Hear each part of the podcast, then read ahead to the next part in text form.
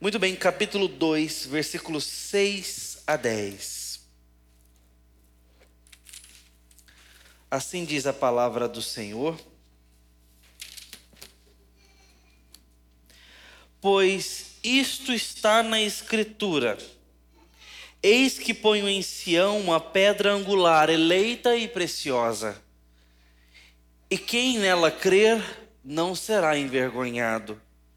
Porquanto para vocês, os que creem, esta pedra é preciosa, mas para os descrentes, a pedra que os construtores rejeitaram, esta veio a ser pedra angular, e pedra de tropeço e rocha de ofensa.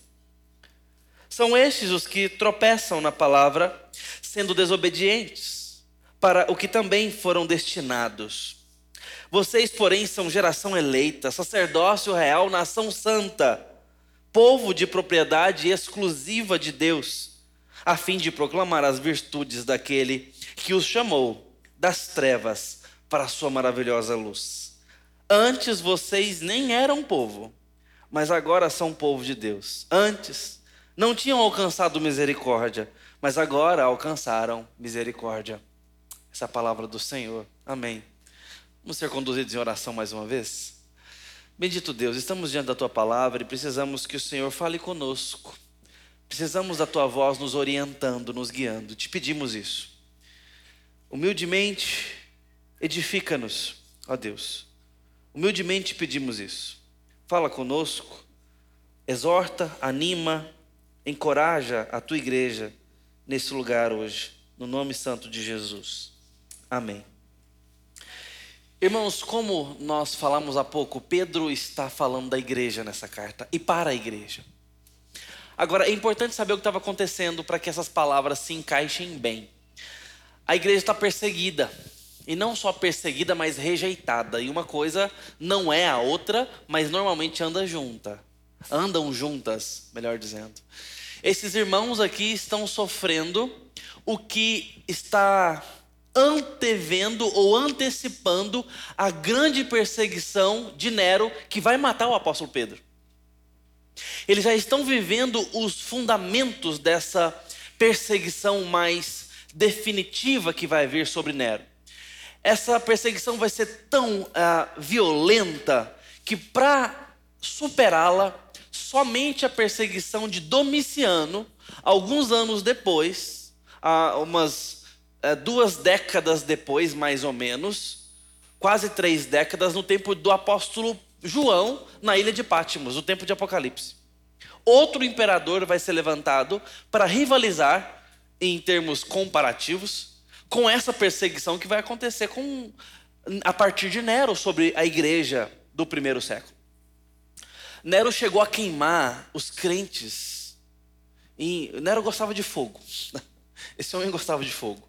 E ele chegou a queimar muitos cristãos em ruas e praças públicas, até como luzes ou postes. Bom, aqui nós estamos vivendo as raízes desta perseguição, desse ódio contra a igreja.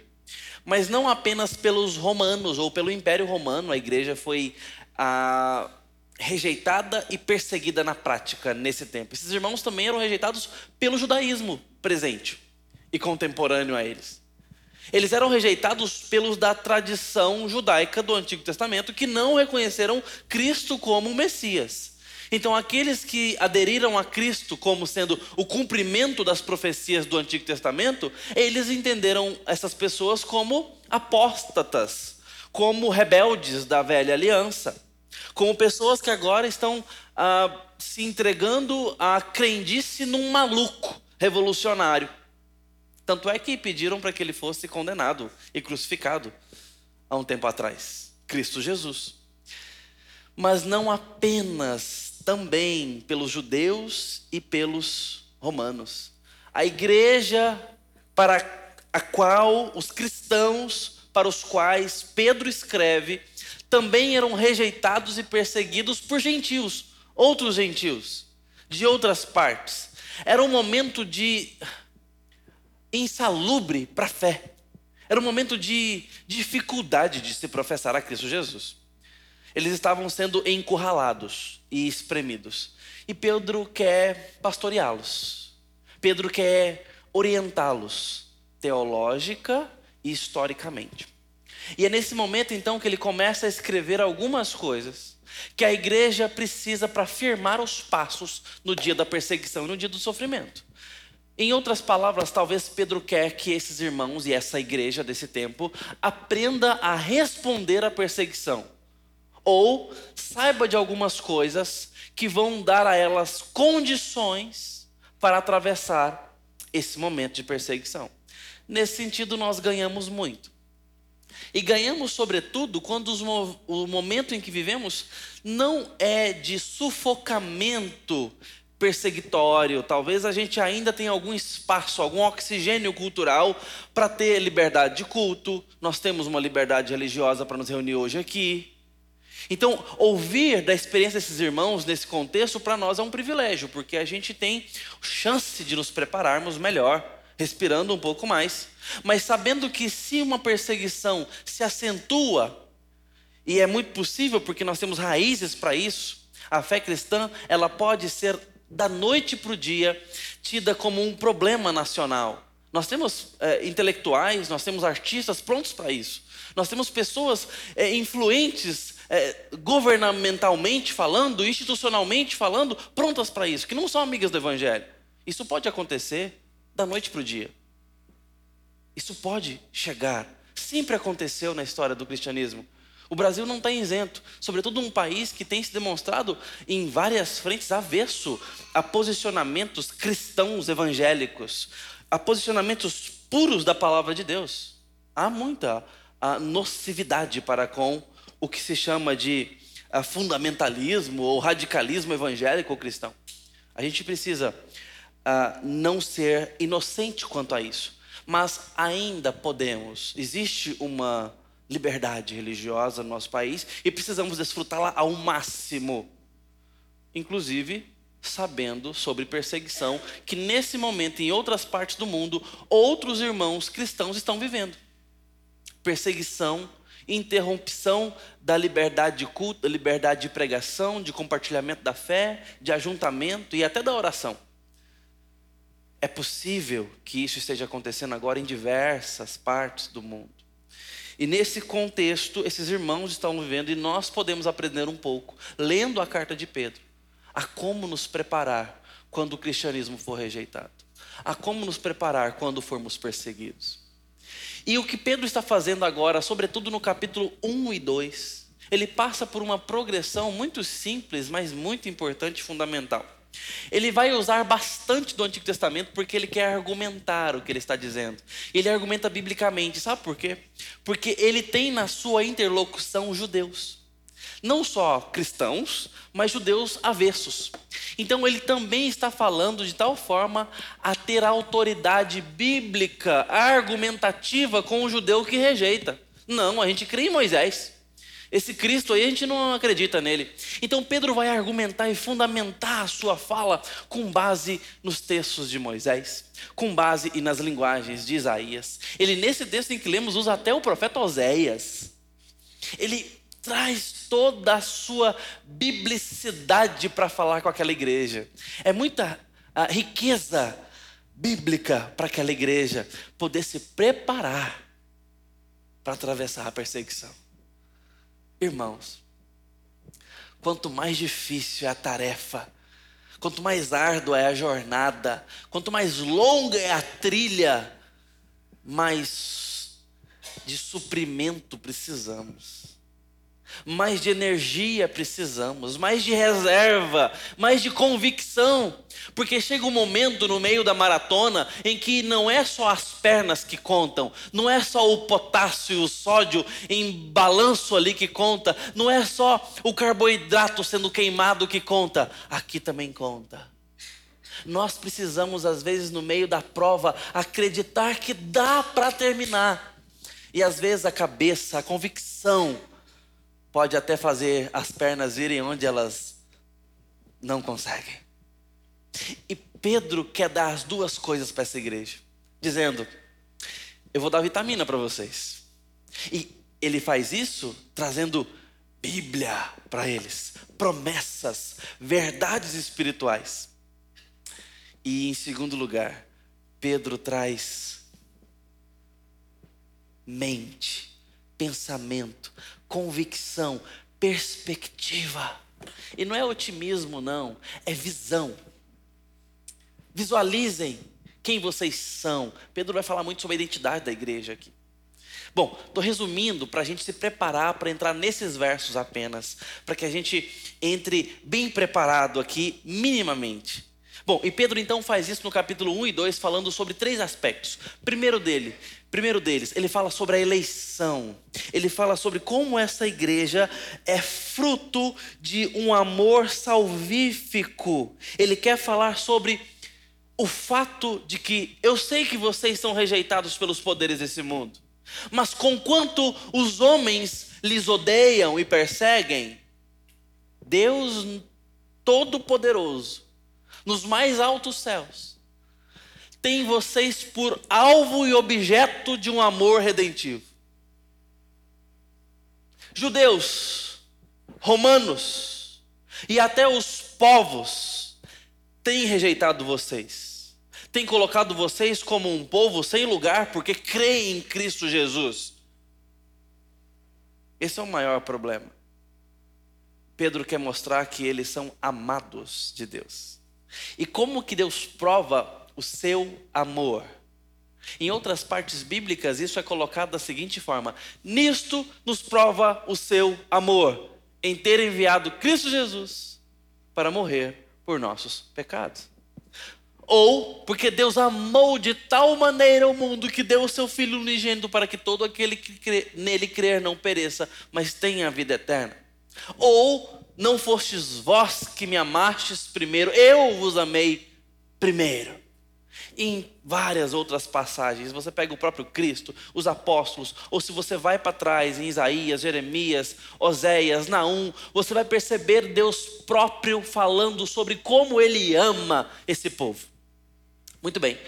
Pedro quer lembrá-los disso. Vocês têm identidade em Deus. Deus ama vocês. Deus os aceita.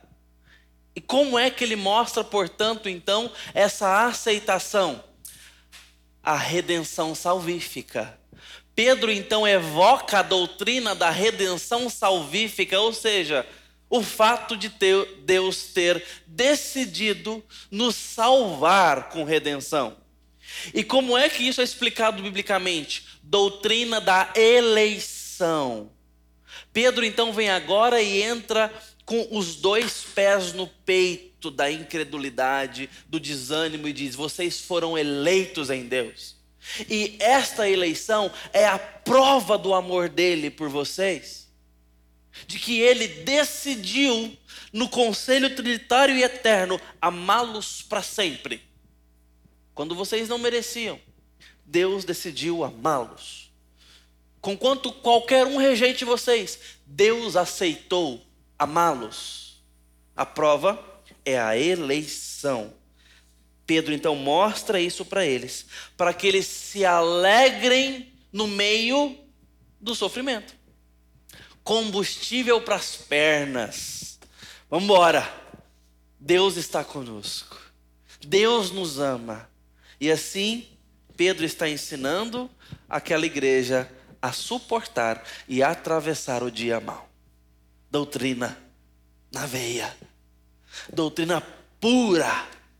Para que a gente tenha vitamina e visão, perspectiva. Se nós recebermos solidamente desse alimento, a gente consegue avançar. Aí pode bater no peito a adversidade, aí pode bater no peito a rejeição cultural, popular.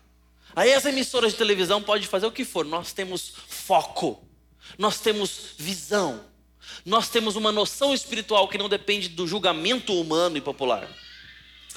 Pedro está dando isso para aqueles homens. E não apenas ah, nestas palavras, mas em outras. Porque ele mostra, a partir desse momento, versículo 13 e versículo 22 a 25, duas outras implicações desse amor salvífico que elege. antes de chegarmos no capítulo 2, que é o nosso foco. Primeira implicação, além desta, é a santidade. Nós lemos ainda na nossa liturgia hoje, como o versículo 3 nos mostra: Tornai-vos santos em vosso procedimento, porque está escrito: Sede santos, porque eu sou santo. E é nesse momento que nós já vamos aqui pegar carona numa das maiores linguagens para se referir ao povo de Deus na história, que a Bíblia usa, Antigo e, Antigo e Novo Testamentos, para ilustrar ou assimilar a igreja a uma figura a edificação. Porque essas palavras de Pedro, Pedro, como eu disse, ele pegou muito do Antigo Testamento. São palavras de Levítico. Aqui nós temos o coração de Levítico. Esse livro que a gente fica com vontade de pular quando está lendo o Pentateuco, começando a Bíblia. Começa um tanto de lei cerimonial. E ensina como é que é para matar uma pombinha para poder sacrificar no templo. Eu vou lá matar pomba? Minha mãe costumava comprar frango na feira ali no Riviera. Domingo era o dia da feira. E ela comprava o frango vivo, amarrado pelos pés, e levava para casa. Aquele frangão de cabeça para baixo. Às vezes pendurado aí, não no nosso caso, que a gente ia a pé, pelos retrovisores do carro embora. Já fez isso? Então levava esse frango embora para casa. Chegava lá, tinha uma xícara verde que era usada para duas coisas. Quando nós arrancávamos dente, escorreu sangue ali dentro. Esse era o nosso propiciatório particular. E quando minha mãe matava frango, ela entendia biblicamente, lendo Levítico, como uma boa cristã, que não podia matar destroncando, isso era coisa de outras religiões. E a carne tem que derramar o sangue. Vai, deixa ela, vai. fez até agora, não... mas não é bem assim, não, porque aquilo era lei cerimonial. Mas o fato é que Levítico ensinava a fazer essas coisas. E minha mãe ia lá e passava a faca no pescoço do frango, ele ia virando o olho assim, ó, e o sangue escorrendo, enchia a xícara de. de sangue. E tem gente que usa isso aí para fazer outras coisas ainda é, e tal, algumas coisas. Ela jogava fora depois e depenava esse frango na água quente, né? Colocava ali para soltar os poros. Depois ela depenava aquilo, sapecava ali no, no fogo para tirar os, o restinho de pena que tinha. Aí abria. É, gente, a teoria eu sei, dá para fazer se me entregar um frango. A lei cerimonial nos ensinava a sacrificar cada um dos animais. Tinha nada a ver com a nossa galinhada do domingo. Tinha a ver com a ida no templo para sacrificar animais, para que Deus aceitasse esse sacrifício através do sacerdote que estava ali consagrado da tribo de Levi para representar o povo e representando o povo, ele serviria no culto, ele cantaria em nome do povo, ele traria oferenda ele falaria com Deus representando o povo. Era muito trabalho dos sacerdotes. E Levítico nos ensina detalhadamente cada um desses episódios, cada um dessa cerimônia. E ai de nós, naquele tempo, se não fizéssemos exatamente como estava escrito e prescrito. Mas não se perca. Este cerimonialismo ensinado por Deus é porque ele queria nos ensinar uma coisa sede santos, porque eu sou santo. Eu estou ensinando para vocês que a porta é estreita e que eu não vou aceitar atalhos. Ah, então Deus estava nos ensinando obras ali em Levítico? Não. Ele estava ensinando que haveria um dia um sacrifício perfeito, que não deixaria nada para trás, e que o rigor continuaria o mesmo, e ele seria 100% satisfeito. Haveria um sacerdote perfeito, haveria um sacrifício perfeito e haveria um tabernáculo perfeito. Eu falei que a linguagem emprestada do Antigo Testamento, que é usada no Novo Testamento mais punjantemente sobre a igreja, é da edificação. Então, nesse momento em Levíticos, nós estamos falando do tabernáculo e do templo, da, da ritualística é, vivida nesses ambientes pelos sacerdotes. E aqui Pedro traz a ideia que a salvação nos abre caminho para a santificação. Esse Deus tão rigoroso do Antigo Testamento, tão cheio de cerimônias, de detalhes, tão letal a sua presença mortal, de não podermos encostar na arca, nem no Monte Sinai, nem entrar no Santo dos Santos, nem vê-lo face a face. Tão letal, tão santo, é um Deus que quer que nós sejamos santos como Ele. A mensagem por trás da eleição que aponta para a santidade é de aceitação sobre você. Deus está dizendo: Eu aceito você. Eu aceito você, mesmo eu sendo santo e você não. Eu quero te santificar. Deus está dizendo que Ele não vem se parecer conosco, Ele quer nos transformar para nos parecermos com Ele. É isso que a cultura faz quando perverte Deus, quer fazer Deus se parecer conosco, quer fazer Deus um colega de quarto. Deus quer nos transformar para sermos parecidos com Ele. Sejam santos, porque eu sou santo. É isso que ele está fazendo aqui. Mas tem mais uma implicação: o amor. Nos versículos finais aqui, ele diz: Amai-vos de coração uns aos outros ardentemente.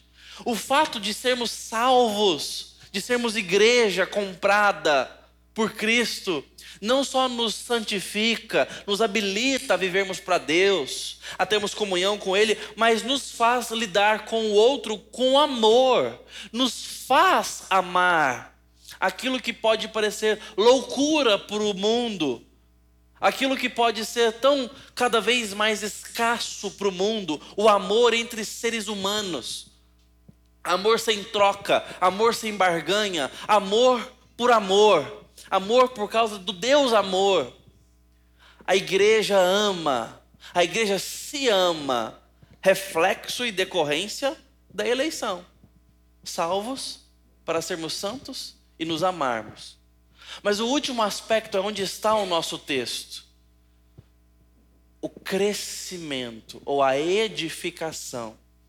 Paulo, perdão, Pedro agora vai entrar numa argumentação sobre edificação. Ele vai falar linguagens como pedras vivas, pedra angular, pedra rejeitada, pegando emprestado de vários outros textos do Antigo Testamento para falar que Deus está edificando uma igreja. Eu falei para vocês que essa carta é sobre a igreja. Pedro está falando sobre o que é a igreja. E nesse momento agora ele vai falar sobre esse crescimento, essa edificação. E nos versículos 1 a 3, ele mostra como a igreja cresce e se edifica, mesmo no meio da perseguição e do sofrimento. E ele então começa a dizer que é alimentando-se da palavra. Esses são os versículos iniciais do capítulo 2. E ele diz que esse alimentar-se da palavra envolve algumas movimentações, pelo menos quatro. A primeira delas é nós nos despojando de tudo que nos impede de recebermos a palavra. Ele cita aqui o fato de abandonarmos toda maldade, engano, hipocrisia, inveja, maledicência. Ele cita isso como representantes culturais daquele momento, ou éticos, que impedem a igreja de receber a palavra de Deus, de se apropriar da palavra de Deus. Ele está falando: eu quero que vocês aprendam a atravessar o sofrimento. Eu quero que vocês entendam quem vocês são. Vocês são eleitos em Deus. Eleitos, santos e em amor devem conviver. Agora deixa eu falar como é que isso vai acontecer. Recebam da palavra. Se alimentem da palavra. Lembra das vitaminas? que nós falamos agora há pouco, das forças que precisamos para avançar a maratona, do carboidrato, da energia, dos açúcares e da visão. Pedro está dando isso para a igreja, dizendo o que nós temos que fazer, dizendo o que está de verdadeiro sobre nós, e nesse momento dizendo: vocês precisam tirar, abandonar deixar, despir tudo o que tem atrapalhado você de receber a palavra de Deus. Há muitas coisas no nosso cotidiano que concorrem com a palavra de Deus. Eu me lembro do pastor John Piper, um pastor reformado batista, num livro sobre jejum chamado Fome por Deus. Ele começa o livro falando sobre como é que perdemos o apetite em Deus. E isso é necessário para o nosso quarto ponto aqui sobre como é que a igreja cresce. Ele fala: olha, o problema muitas vezes não é o veneno. A gente toma um veneno, aí fica com o intestino adoecido e morto, e aí a gente não quer saborear do banquete de Deus. Ele usa essa ideia ainda das ilustrações do, do alimentar-se. Às vezes não é o veneno o problema, é o nosso beliscar pequeno beliscar de coisas doces e inofensivas, que não são pecado, não são mortais como o veneno. Mas a gente vai beliscando tanto que na hora do banquete a gente está satisfeito. Ah, não quero comer não. Eu lembro da minha mãe raiar comigo que hoje eu estou vendo a cena se repetir claramente lá em casa. Eu ia ali, sei lá, umas onze e meia mais ou menos, abria a geladeira e sempre tinha balinhas, frigels de cereja do meu pai. E eu ia lá, pezinho por pezinho, pegar uma balinha. Posso, mãe? Claro que não. Eu estou fazendo almoço. E eu pensava, mas é só uma balinha. O prato de comida desse tamanho, a balinha desse tamanho. Eu, para almoçar, eu dou umas 20 colheradas. Uma balinha é tipo meia colherada. Meu raciocínio de criança, né? Mas minha mãe sabia que açúcar dá uma falsa saciedade, nos deixa sem apetite, psicologicamente satisfeito quando na verdade não estamos nutridos. Talvez com outras palavras de outra forma, ela sabia disso. E ela não deixava eu pegar um petisco antes do almoço, doce. O pastor John Piper está usando isso. Ele fala: olha, talvez o problema não seja o vídeo obsceno. Não, pastor, olha, não assisto pornografia e nem filme de terror. Muito bem, fazes bem. Mas e o quanto você consome de mídia social? Na época da ilustração dele era o quanto que o crente sorvia do horário nobre. Eu acho que está um pouco defasado para boa parte do nosso auditório aqui. Talvez ainda alguns, mas o quanto você consome de Instagram? Quantas horas? de tal forma que o seu dia de informação já está cheio. A cabeça está até ruim. De tanto que você colocou para dentro. O apetite. Está satisfeito. Nós não ficamos satisfeitos porque comemos bem. Ficamos cheios porque comemos bastante. E é por isso que perdemos o banquete que Deus tem para oferecer muitas vezes, porque estamos satisfeitos com outras coisas, falsamente satisfeitos. Porque o estômago da alma está cheio de outras informações. E Pedro está dizendo: tirem tudo que concorre, tirem o pecado, tirem os ídolos. E mais, desejando fortemente a palavra de Deus, como um bebê anseia pelo leite materno. Gente, olha o tanto de bebê, que maravilha essa igreja. Se tem um som bom para a gente ter, é som de bebê. Pode ficar tranquilo aí, Soraya. Sacode essa menina, tá tudo certo. Esse é o som da igreja se renovando. E aí, o que esses bebês normalmente querem contando desse jeito?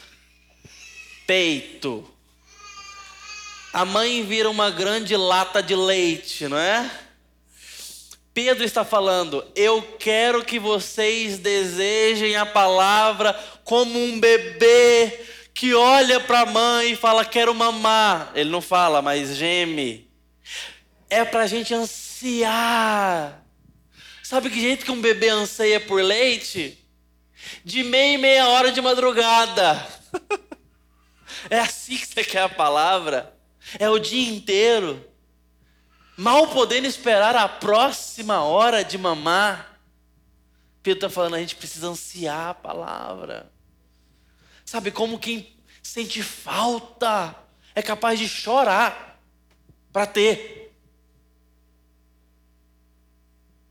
Você tem desejado a palavra? Porque a igreja precisa crescer, se edificar. Você tem que fazer a sua parte para ser uma pedra firme nessa construção.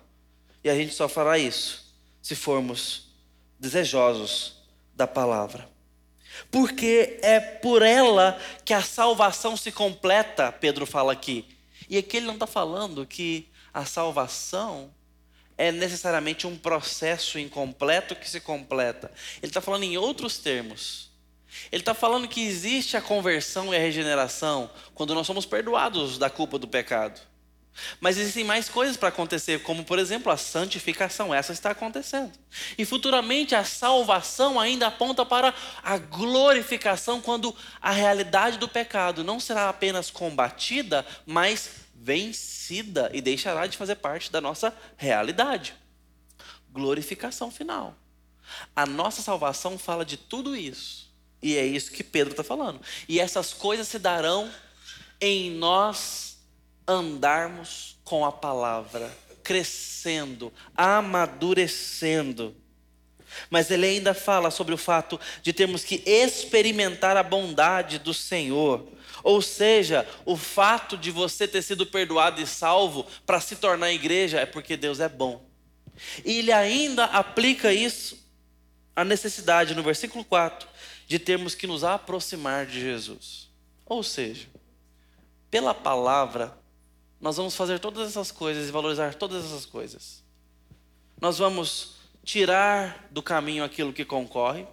Nós vamos nos preocupar com santificação, nós vamos nos preocupar em desejar mais a palavra de Deus e, por fim, nós estaremos experimentando a bondade do Senhor e querendo nos aproximar ou termos comunhão com Deus. Aqui não é apenas agora a escola bíblica dominical, não é apenas palavra que está em jogo, é comunhão. Está falando de oração está falando de experiência com Deus, que vem pelo desejo, pela palavra. Assim surge uma pedra viva, forte, e uma igreja que se edifica. E Pedro usa tudo isso para chegar onde ele quer chegar, no capítulo 2. Onde ele vai nos chamar de sacerdotes reais.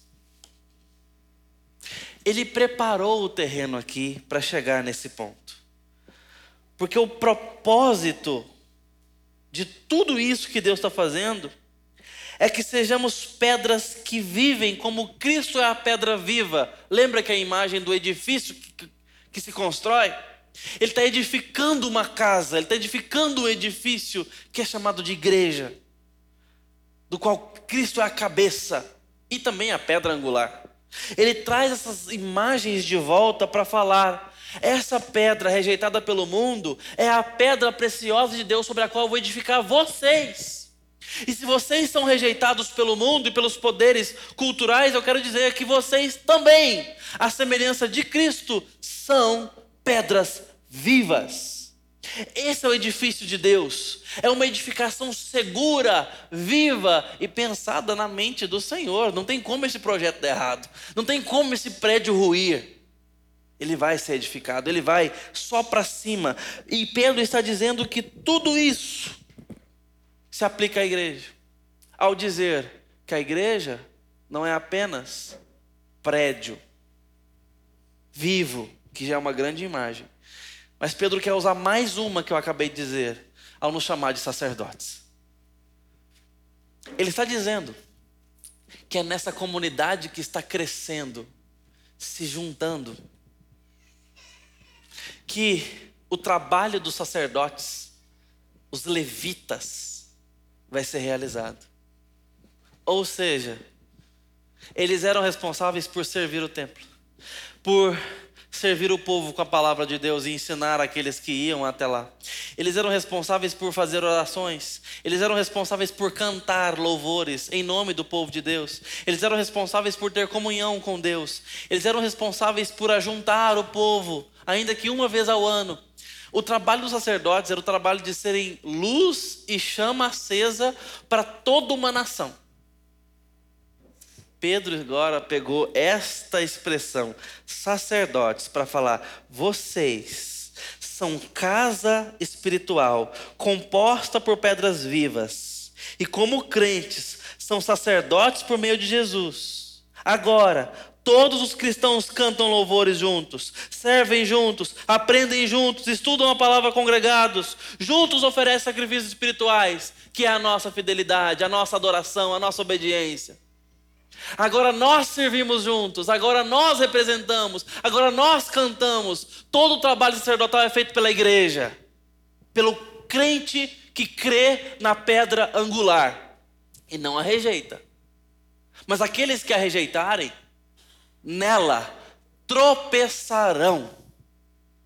Ele conclui assim: Ao nos chamar de sacerdotes, ele está dizendo que tudo, por intermédio de Cristo, claro, é a partir dessa pedra angular, que é uma pedra fundamental. Hoje nós temos pilares, essas colunas aqui acinzentadas são pilares dessa construção. A pedra angular era um alicerce basilar, como os pilares funcionam hoje a partir do alicerce que lançamos para sustentar a obra, sustentar o edifício. Então, ele está falando, por intermédio de Cristo, a partir de Cristo, vocês serão erigidos, serão levantados. Eu disse que Pedro usa ainda Isaías e ainda os Salmos para falar sobre isso. Pedro está transferindo muita coisa para a conta dos cristãos e para a conta da igreja. Lá em Isaías 8, ele diz o seguinte: Essa era a pedra que os judeus tropeçariam em Isaías 28, 16, ele diz que essa era a pedra base para um novo edifício seguro. E no Salmo 118, ele está dizendo que é a pedra que os construtores rejeitaram e se torna a pedra principal. Ao usar a palavra construtores, ele está chamando e evocando a ideia da ciência humana, dos ex, ex, que têm expertise, dos experts da construção, da edificação. O mundo olhou para Cristo e falou: não precisamos de Cristo. Isaías, Salmos e ainda outras figuras de forma indireta apontam para tudo que Pedro está dizendo aqui agora e lança isso na conta da igreja, dizendo: é com vocês isso. Cristo é a pedra angular sobre a qual você está sendo edificado. Você entende que a sua vida faz parte desse projeto arquitetônico de Deus? Que isso é essa igreja? Que nós juntos fazemos parte desse plano de construção? E que isso aponta para a eternidade, onde Deus habita. Você entende isso? Veja, Pedro está dando sustância para aquele povo avançar na perseguição. Pedro está aumentando a identidade, a clareza de quem nós somos juntos na história. Dá para entender? E nesse momento, ele está dizendo: o mundo olhou para Cristo e falou: para quê? Coloca aí no, no catálogo das religiões. Dá aí uma liberdade de fazer culto aí para ver se vocês ficam quietos lá. O mundo colocou o Cristo numa caixinha e disse: não precisamos. Hum. Os construtores, existem construtores, gente que entende de pedra, olhou e falou: hum, hum, essa não é boa. E Deus está dizendo que pegaria as coisas loucas do mundo, escândalo para os poderosos edificaria a sua igreja. Você não será benquisto por ser cristão. Não se iluda. O mundo nunca fará pazes com Cristo. Nunca. A não ser de forma leviana, interesseira e enganosa. Você não será mais rico por ser cristão. Você não será mais amado por amar a Cristo. Mas possivelmente será perseguido e odiado. Mas aqueles que assim fizerem tropeçarão em Cristo, mais tempo ou menos tempo. Porque Cristo é a pedra que Deus fez ser a principal. Mais tempo ou menos tempo, e o universo se concentrará nessa pedra. Cristo. A igreja, portanto, é palco de anúncio para as nações, como Israel foi no passado. Deus está substituindo o antigo templo por um novo templo a igreja. Deus está substituindo a linguagem antiga por uma linguagem nova. Não tem mais sacerdotes, mas tem crentes, gente como a gente. Não tem mais templo, mas tem a igreja congregada. Deus não substituiu o tabernáculo e o templo de Salomão por esse prédio aqui, ou os prédios das igrejas. Muito menos por um prédio ressuscitado de Salomão no meio de São Paulo. Serve para museu, serve para experiência cultural. pode buscar mármore em Jerusalém, não faz diferença. O templo é a igreja reunida. É gente. Pastor, você está falando isso porque você não sabe quem sou eu, como pedrinha desse templo. Eu sou todo esburacado, todo rachado, pastor. Irmão, ei, eu sei do que você está falando. Eu também. Mas Deus decidiu que essa igreja imperfeita seria a sua casa viva, a sua habitação, seu rebanho, seu sacerdócio, seu povo de propriedade exclusiva dele.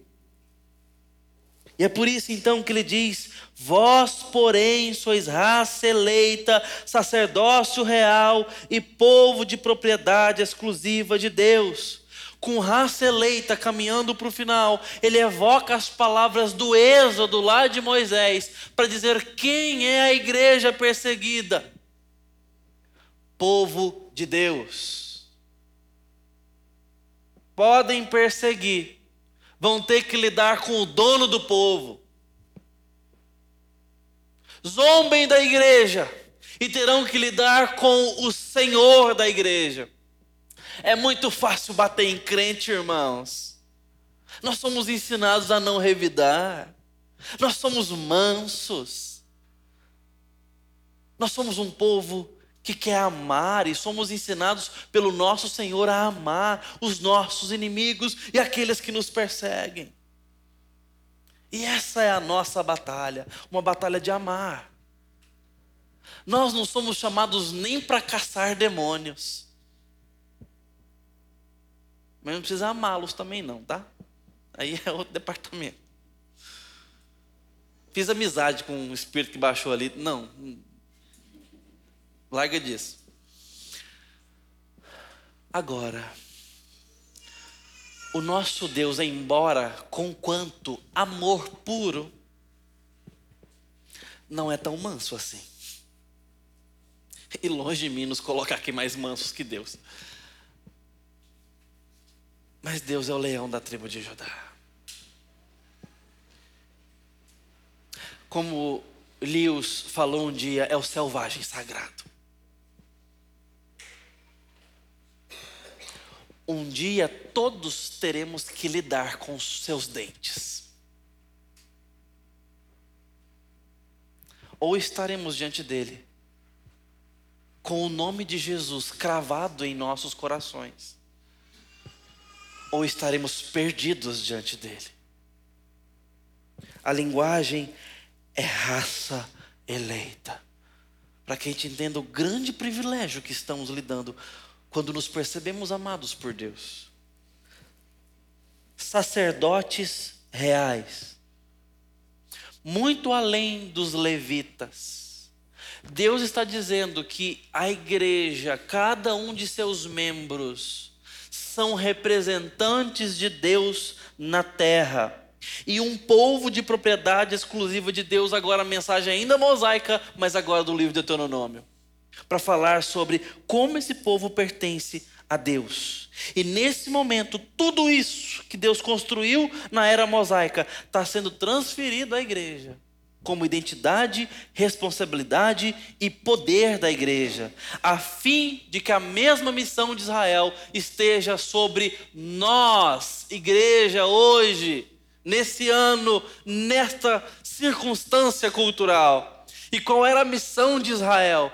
proclamar as virtudes de Deus num mundo em trevas, anunciando que nós fomos tirados das trevas para a sua maravilhosa luz. Israel foi colocado como luzeiro para as nações. A igreja tem a mesma missão. Deus está atualizando toda essa mensagem e derramando ela sobre a igreja. Agora a igreja deve ser o canal de bênção, de revelação. Agora nós, irmãos, não os pastores, não os bispos, não os presbíteros, nem os diáconos. Nós, povo de Deus, somos o canal de Deus para que o mundo tenha esperança. Você entende isso? Essa é a nossa responsabilidade.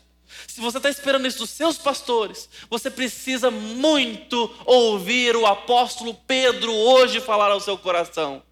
Ele está aqui edificando a consciência, a responsabilidade e a esperança missionária desses irmãos, dizendo: vocês são de Deus para proclamar Deus para as nações.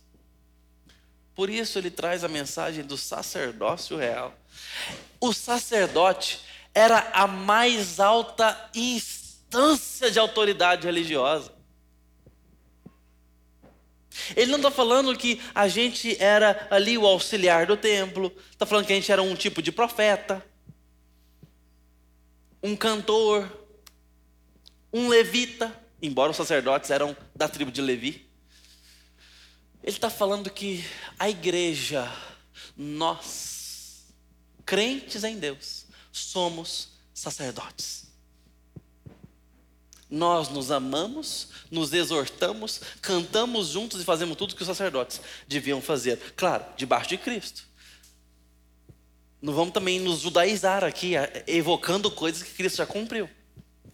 Debaixo de Cristo. Nós agora precisamos fazer isso. Agora, não pense que Pedro está falando isso, pense sim, vai descerem também. Veja, versículo 10. Vós Lembra que eu falei que ele usou Oséias? É, é aqui. Oséias fala para É uma palavra hebraica para não meu povo. A tradução seria não meu povo. Agora, meu povo. Oséias está falando a um povo que não era povo e Deus amou tanto que fez povo dele. Pedro está usando essa linguagem para dizer: vós que antes não eram povo de Deus, agora são povo de Deus.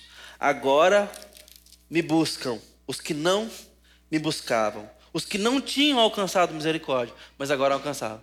Pedro termina aqui essa linha de raciocínio dele para dizer: ei, também não fica inflando aí a sua bola, tá? Porque é pela graça que vocês foram eleitos, é pela grande misericórdia do Senhor. Louve ao Senhor por te fazer povo dele, por te fazer parte da nação eleita, luzeiro para o mundo, privilégio. Nós não merecemos. Graça do Senhor. A conclusão é que o significado desse sacerdócio real é que os crentes são pedra viva, são o novo Israel, cooperam para o crescimento do povo e do reino através dos seus dons, do seu serviço, da sua adoração junta, da sua vida comunitária, da sua congregação e da sua missionalidade. Implicações práticas. A primeira delas: tem como fazer isso em casa, irmãos? Tem como fazer isso pela igreja ou pela internet?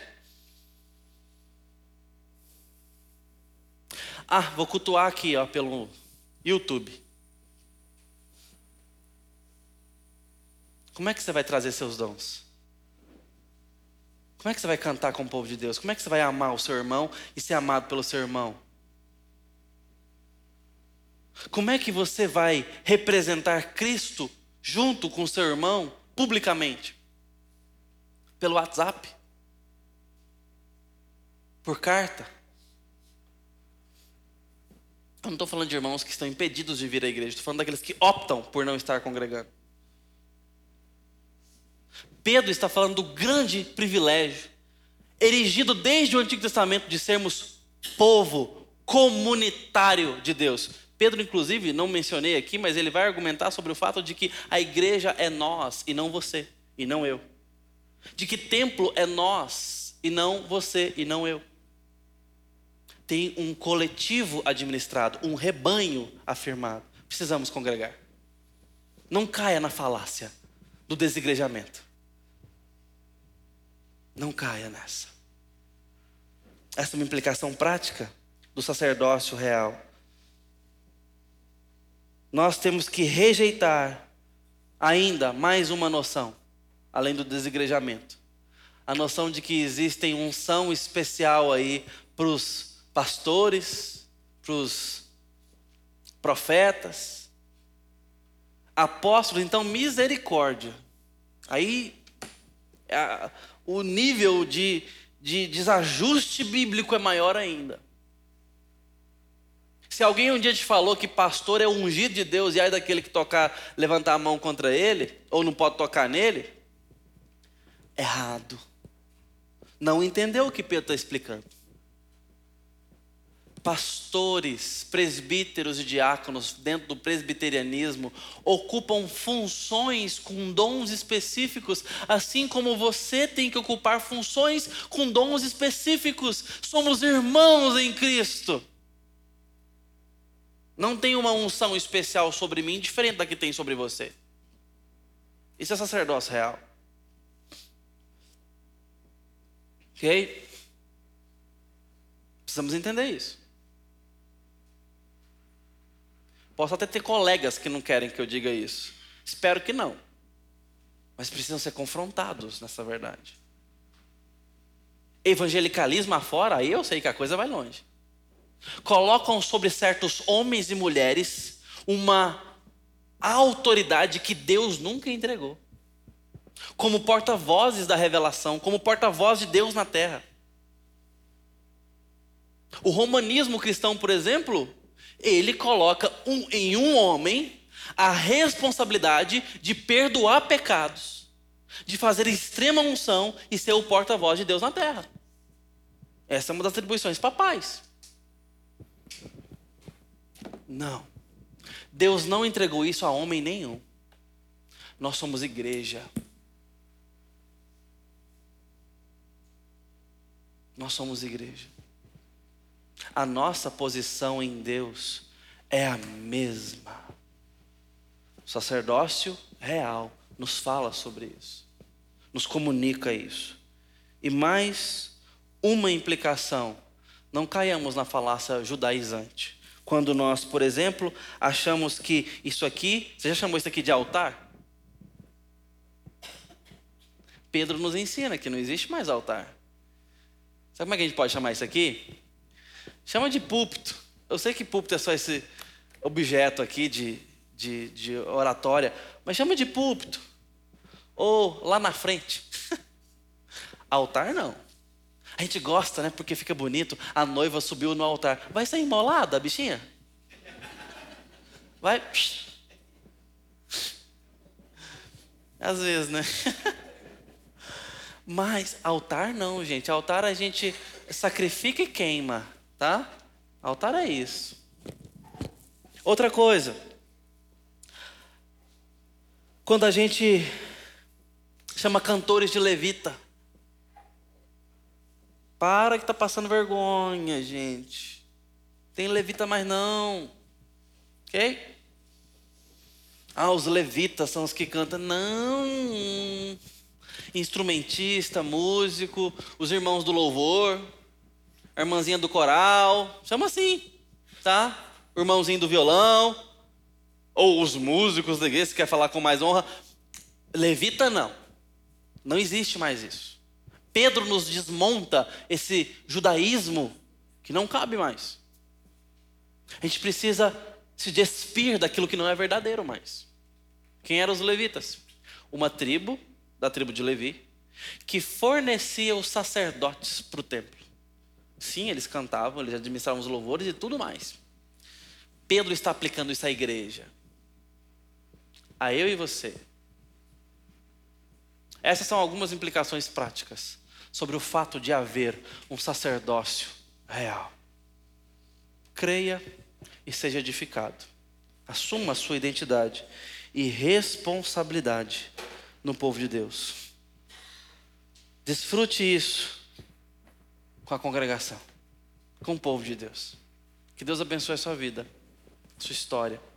Que você faça parte dessa casa que está sendo edificada como casa viva do Senhor. Amém? Vamos falar com o Senhor, orar agradecendo a Deus, no nome santo de Jesus.